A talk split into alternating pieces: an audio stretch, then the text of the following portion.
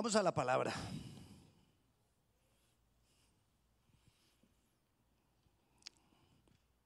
Entre Dios y yo. Me llamó mucho la atención esa frase, alguien la dijo. Y, quiero hablar, hablar de esto. Aún esta reunión que es congregacional es algo entre Dios y yo. Sí, cuando están los, los, carbones encendidos juntos, la llama es mayor. Amén. Pero ese, ese encendido de cada carbón es específico, es único y es de cada uno de nosotros. Cada uno de nosotros tenemos una relación personal con Dios. Y todo se basa en esa relación personal que cada uno de nosotros tenemos con Dios.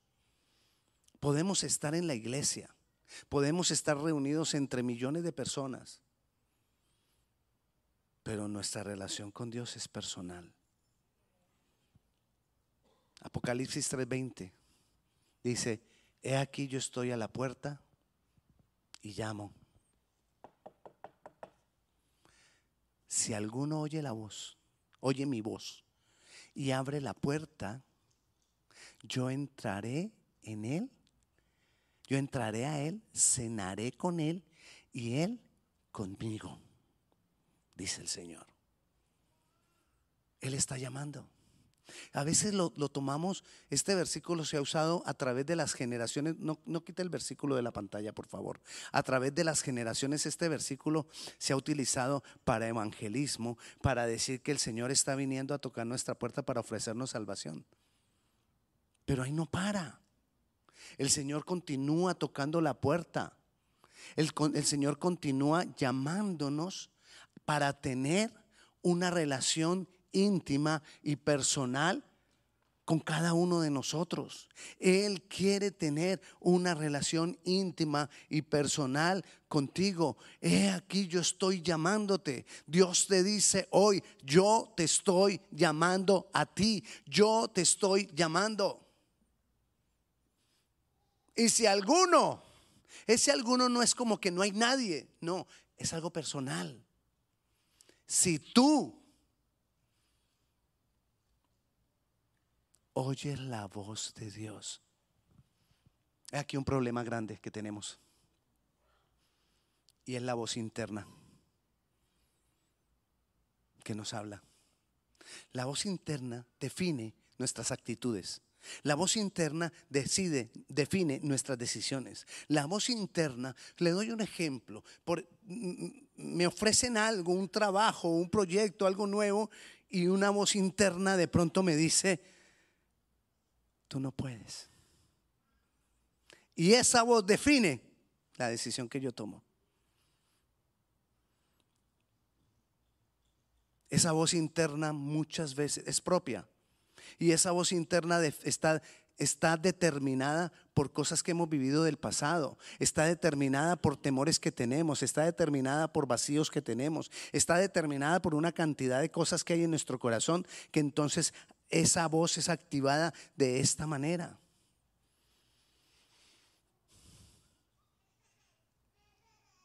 Y cuando Dios dice, si alguno oye mi voz, es que nosotros ya dejamos de oír mi voz interior y comienzo a oír la voz de Dios. Y eso es intimidad, eso es relación personal con Dios. Si alguno oye mi voz,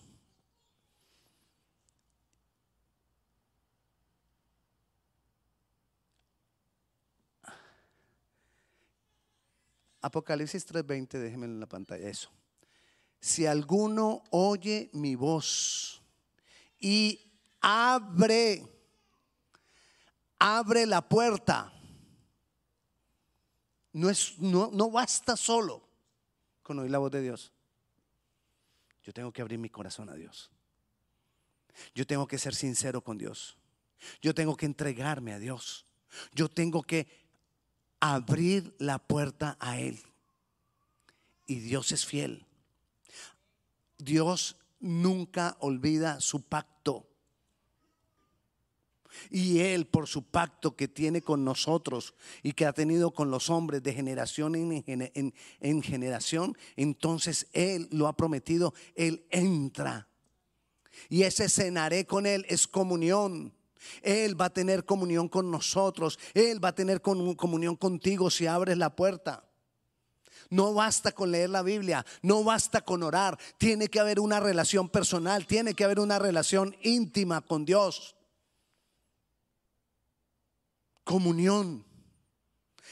Yo me abro a Él y Él se da a conocer a mí. Yo le muestro mi condición y Él me muestra quién Él es y el su poder. Yo cenaré con Él y Él conmigo. Está hablando de una relación de, que va y viene. Es una relación permanente. No podemos ser religiosos y solamente congregarnos, leer la palabra y orar.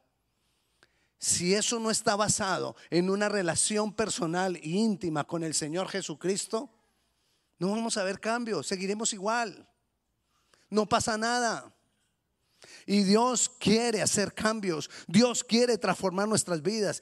Dios quiere darnos unción, autoridad, poder. Dios quiere manifestarse a través de nosotros. Dios tiene muchas personas que necesitan que nosotros hablemos las maravillas de Dios, que necesitan que nosotros hablemos lo que Dios ha hecho. Necesitamos hacerlo. Necesitamos nosotros hacerlo. Mateo 6:6 dice, mas tú, cuando ores, tú quieres tener una oración efectiva. Yo no creo en los 27 o 29 o 39 pasos para tener una oración efectiva. O podrían ser 52 no sé qué tantos pasos. Podríamos desglosar una oración en todos los pasos que queramos. La Biblia nos está diciendo que cuando ores, entra en tu aposento y cerrada la puerta. Yo cierro la puerta después de entrar. Yo cierro la puerta. ¿Qué es entrar? Entrar, unámoslo con el pasaje anterior, entrar es entrar a esa relación íntima con Jesucristo, lo secreto eso que, no se lo cuento a nadie, eso a que nadie le abro mi corazón, esa parte sincera, esa parte profunda de cada uno de nosotros. Estar ahí con Él. Y es algo que con nadie más, Él y yo solos, entre Dios y yo. Ahí, poderle decir al Señor, sí Dios, soy malo o sí Dios soy mentiroso, o sí Dios soy lo que soy. Tengo situaciones difíciles. Y cerrada la puerta, ora a tu Padre que está en lo secreto, en lo íntimo. Ahí es donde está Dios en lo íntimo. Ahí es donde Dios se manifiesta, en lo, íntimo. El Señor nos habló ahora en la alabanza y el Señor nos dijo que Él traía libertad. ¿Cuándo esa libertad se va a manifestar a nosotros? En lo íntimo. Si tú te vas de aquí y tú no tienes intimidad con Dios, esa libertad que Él habló en este día no se va a ver en tu vida.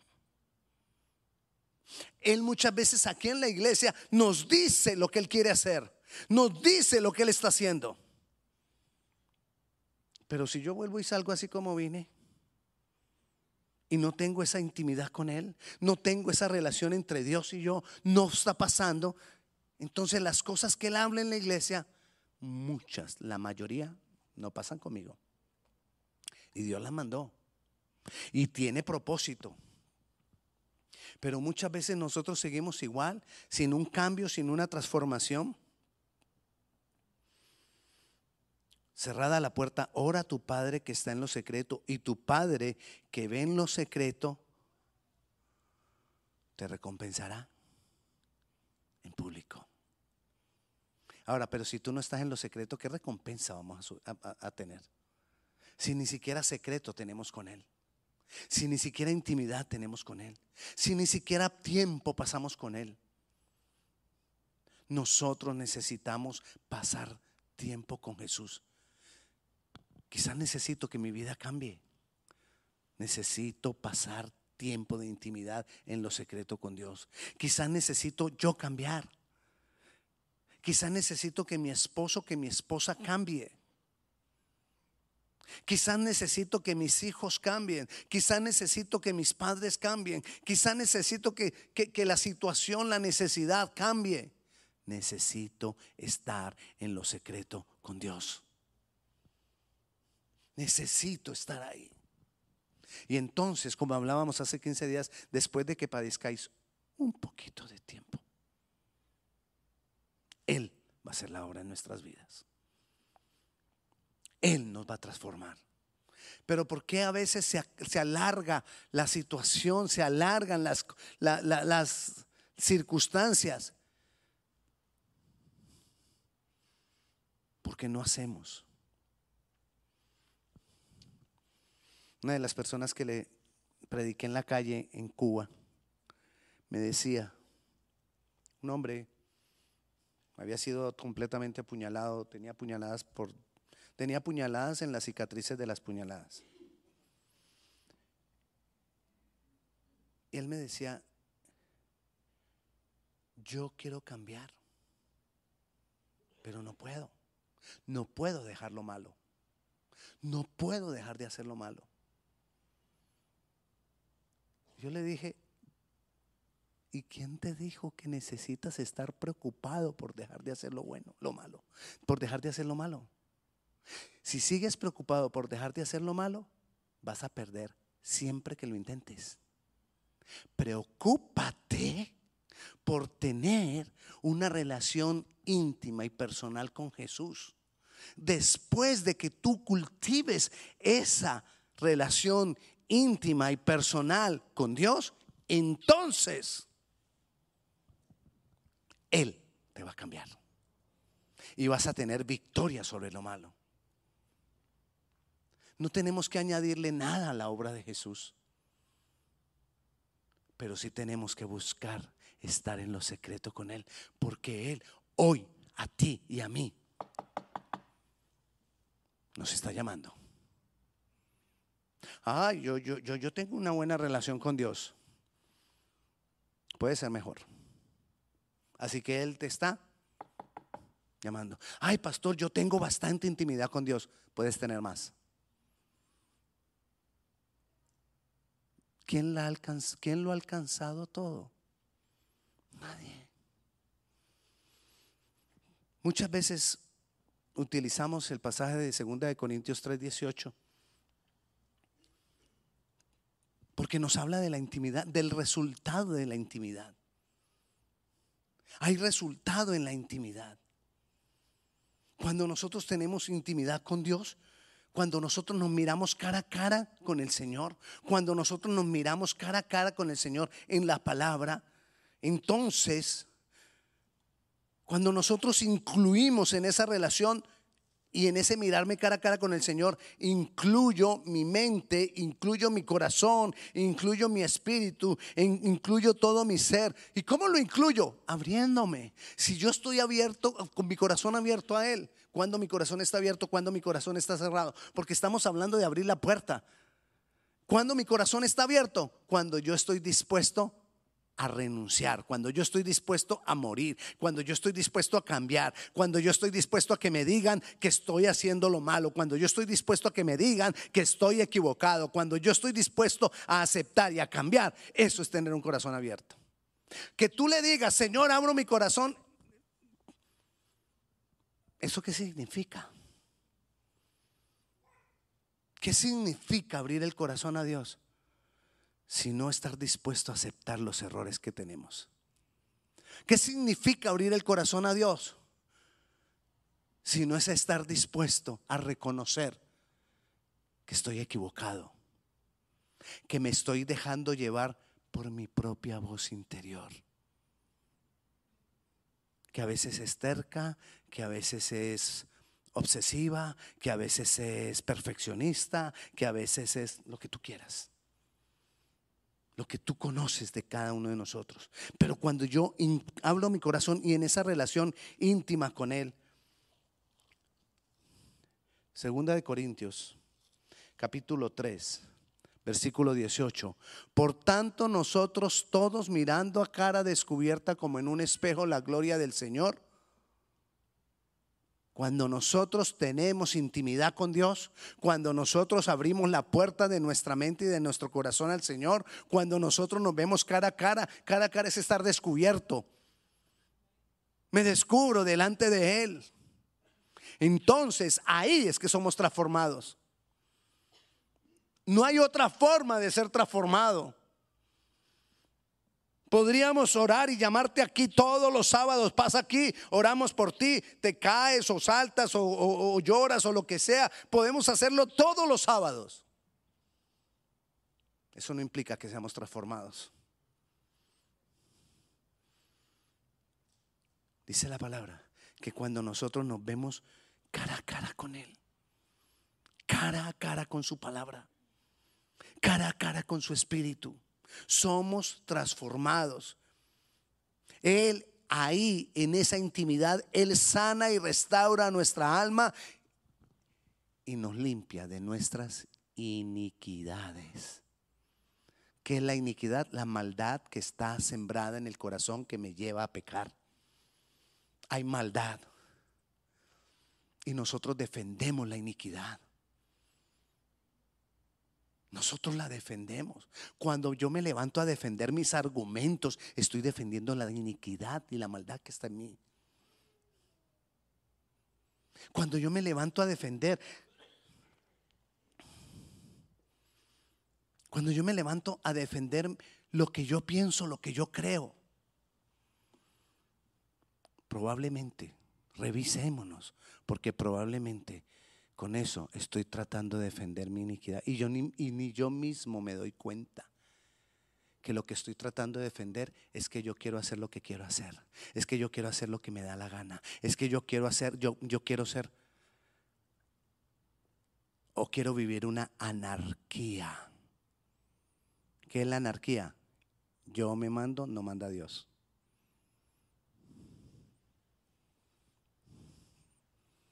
Y el mundo cristiano está así, lleno de que queremos hacer lo que nosotros queremos hacer. Porque sencillamente a mí me parece. Porque sencillamente yo creo. Entonces dice que somos transformados de cara a cara cuando yo me abro a Él. Somos transformados. Mateo capítulo 13, versículo 10. Dice, está preguntándole los discípulos a Jesús, ¿por qué Jesús hablaba por parábolas? Y cuando él hablaba por parábolas, la mayoría de gente no entendía. Bueno, la mayoría de gente no. Toda la gente porque ni los discípulos entendían cuando Jesús hablaba en parábolas. Pero como eran discípulos, entonces cuando terminaba la reunión, ellos se acercaban al maestro. Maestro, ¿qué quisiste decir con esto? ¿Me lo puedes explicar? ¿Cuántas veces has hecho eso tú después de una predica?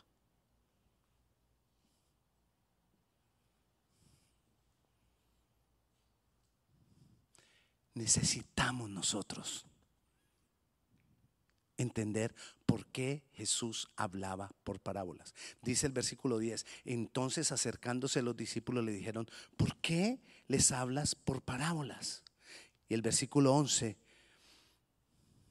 dice, él le respondió y le dijo, porque a vosotros os es dado saber los misterios del reino de los cielos, mas a ellos no les es dado. Pero cuando él daba las parábolas, todos quedaban gringos.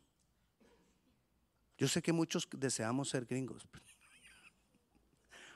Y la, y la, manera más fácil de ellos quedar gringos era, no entendían nada. Entonces, todos quedaban así.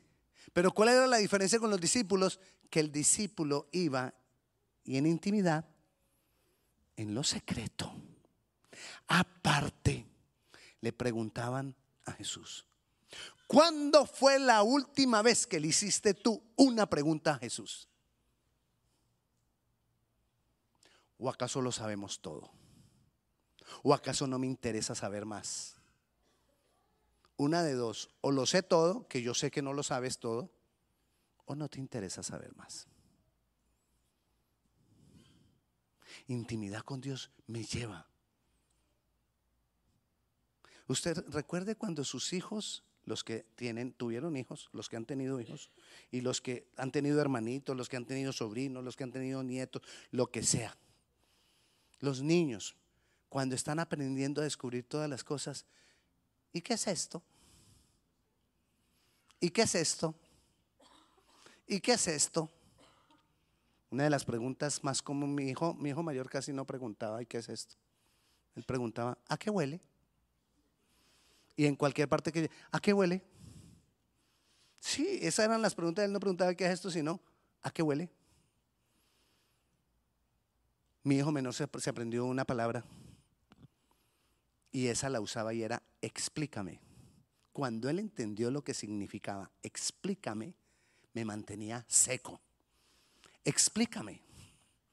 Y me tocaba explicar. Una relación de hijo con papá es así.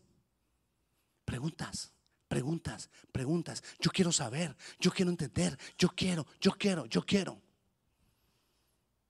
Cuando hay intimidad, cuando hay relación. Así que evaluemos nuestra intimidad. ¿Qué le preguntas tú al Padre?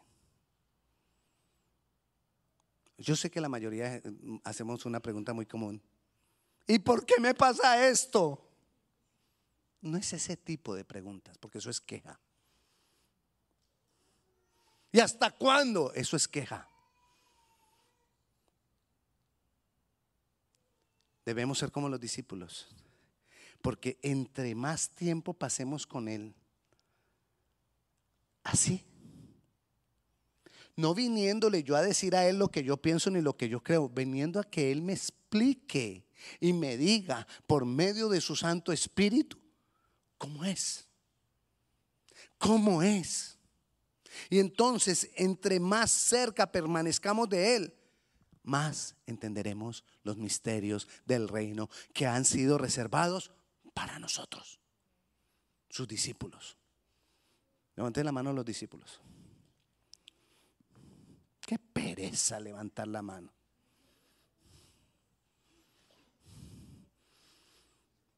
El Señor quiere revelarnos más y más y más de su palabra. En la intimidad, todo cambia. Vayamos a Juan, capítulo 14, versículo 23.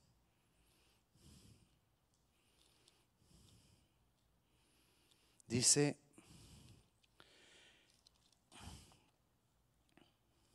respondiendo Jesús y le dijo, el que me ama, mi palabra guardará, y mi Padre le amará, y vendremos a él y haremos morada con él.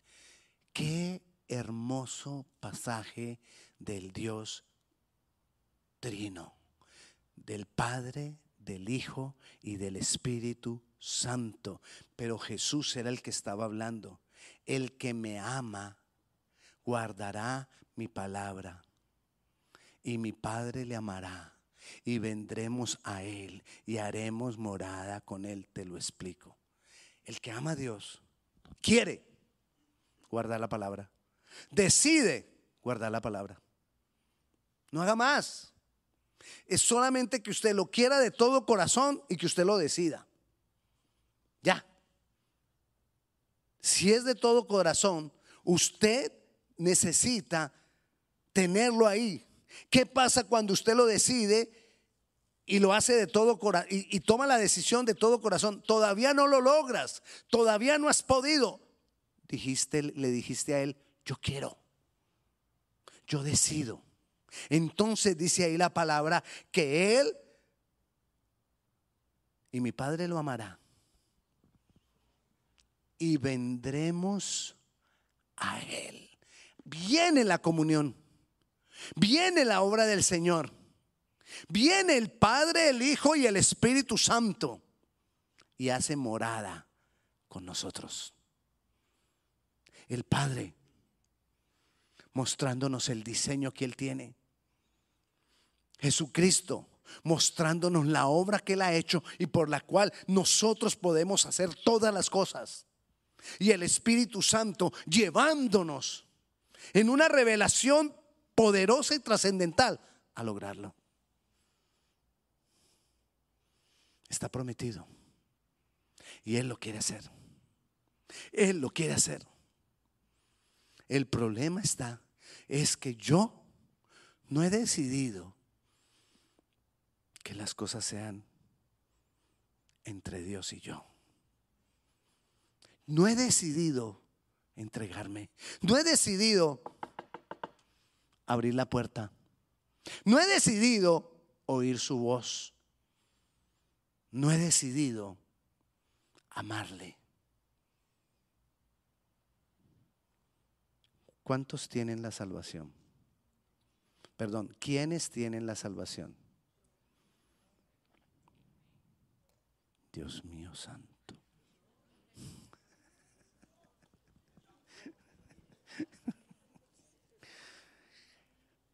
El Señor vendrá como ladrón en la noche en un abrir y cerrar de ojos. Tienes tiempo solamente de un abrir y cerrar de ojos. No tienes 40, 50 segundos para pensar, ¿será que yo? ¿Será que el otro? ¿A quién serán que le están hablando? ¿Quién es salvo? Todavía sigue medio lento. Un abrir y cerrar de ojos. ¿Quién es salvo? Eso.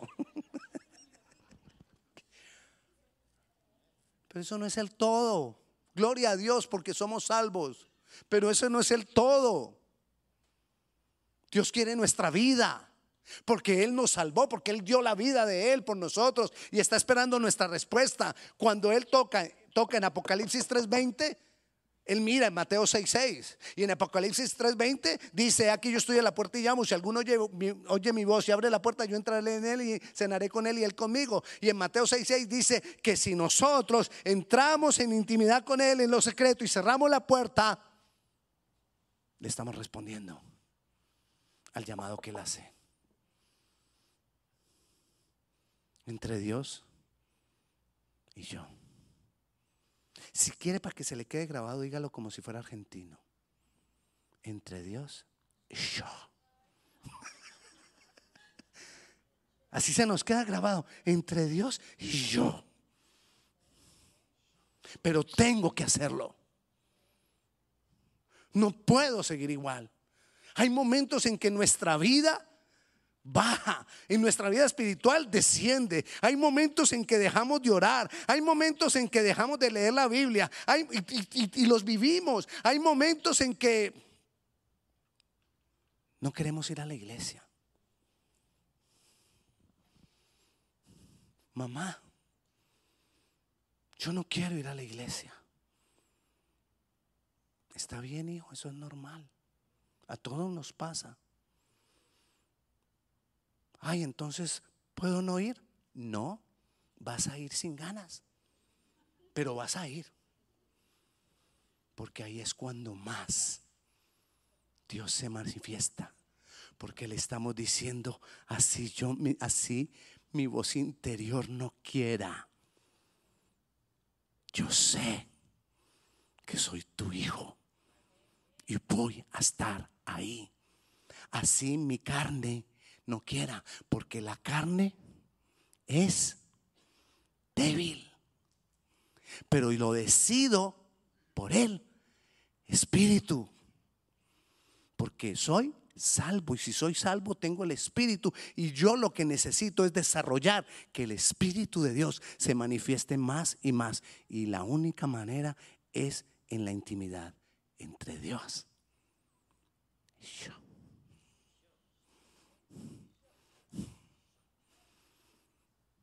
Hay que decírselo, hermano. Yo decido.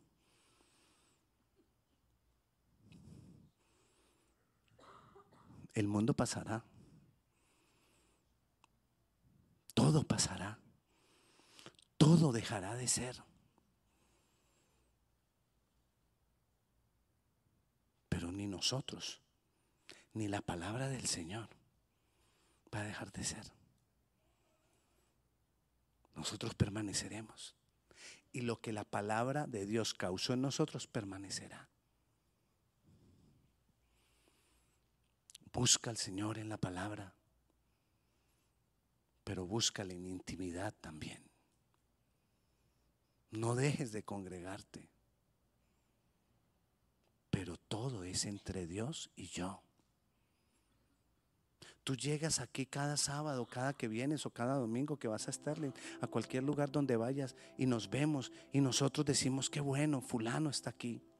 Yo digo, cuento con fulano. Cuando yo te veo, yo digo, cuento con fulano.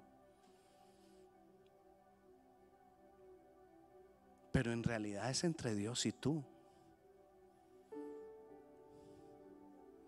Yo no te voy a decir allá en el cielo, has hecho bien, buen siervo y fiel. Sobre poco has sido fiel, sobre mucho te pondré. Es Él, porque es entre Dios y tú. Porque es entre Dios y yo.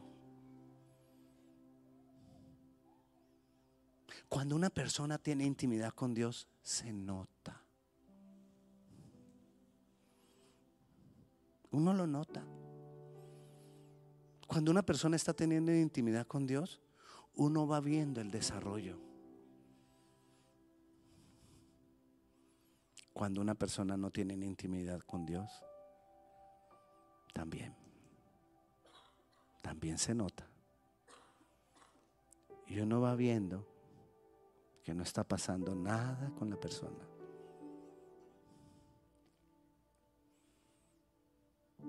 Y los años pasan.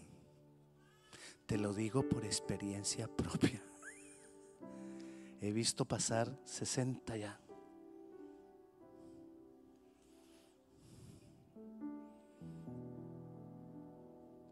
Y muchas veces le digo, Señor,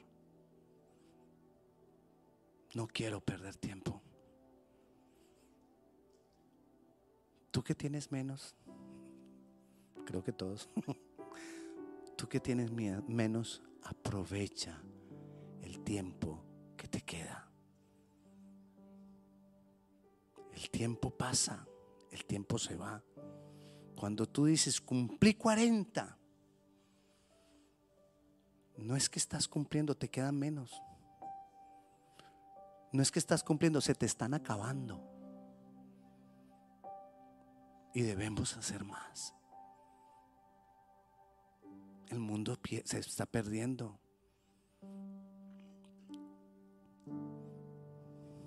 Y la iglesia necesita avanzar. Porque la iglesia es Jesús. Somos sus manos, somos sus pies, somos su cuerpo, somos su boca. Somos la iglesia. Y Dios cuenta con nosotros mientras el mundo se va perdiendo, mientras gente llora, mientras gente sufre, mientras gente tiene necesidad. Y tú y yo a veces decidiendo, ¿será que busco a Dios o será que no? ¿Será que voy a la iglesia? ¿Será que no? Y el tiempo se va. ¿Será que sirvo a Dios o será que no? ¿O será que espero después? ¿Será que me cambio de iglesia? ¿O será que me quedo aquí?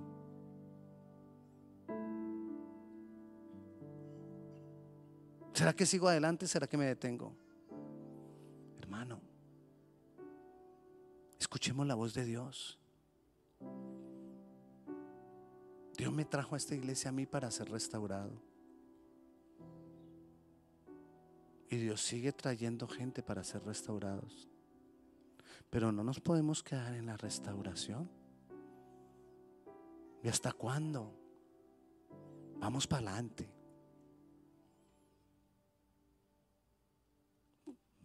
Pero es algo entre tú y Dios. Es algo entre yo y Dios. Oremos. Señor Jesús, ayúdanos, Señor, a entenderlo. Ayúdanos a entender tu palabra. Ayúdanos a entender que es algo entre tú y yo, Señor. Ayúdanos a entender que es algo personal. Ayúdanos a entender que depende de nuestra propia vida espiritual. Ayúdanos a entender que también depende de nuestra relación contigo. Ayúdanos a entender que el mayor resultado y la cosa más hermosa es que tú, como lo dijiste ahí en Juan, en plural, harás morada en nosotros. Vendremos a Él, como lo dijiste en la palabra, y moraremos con Él.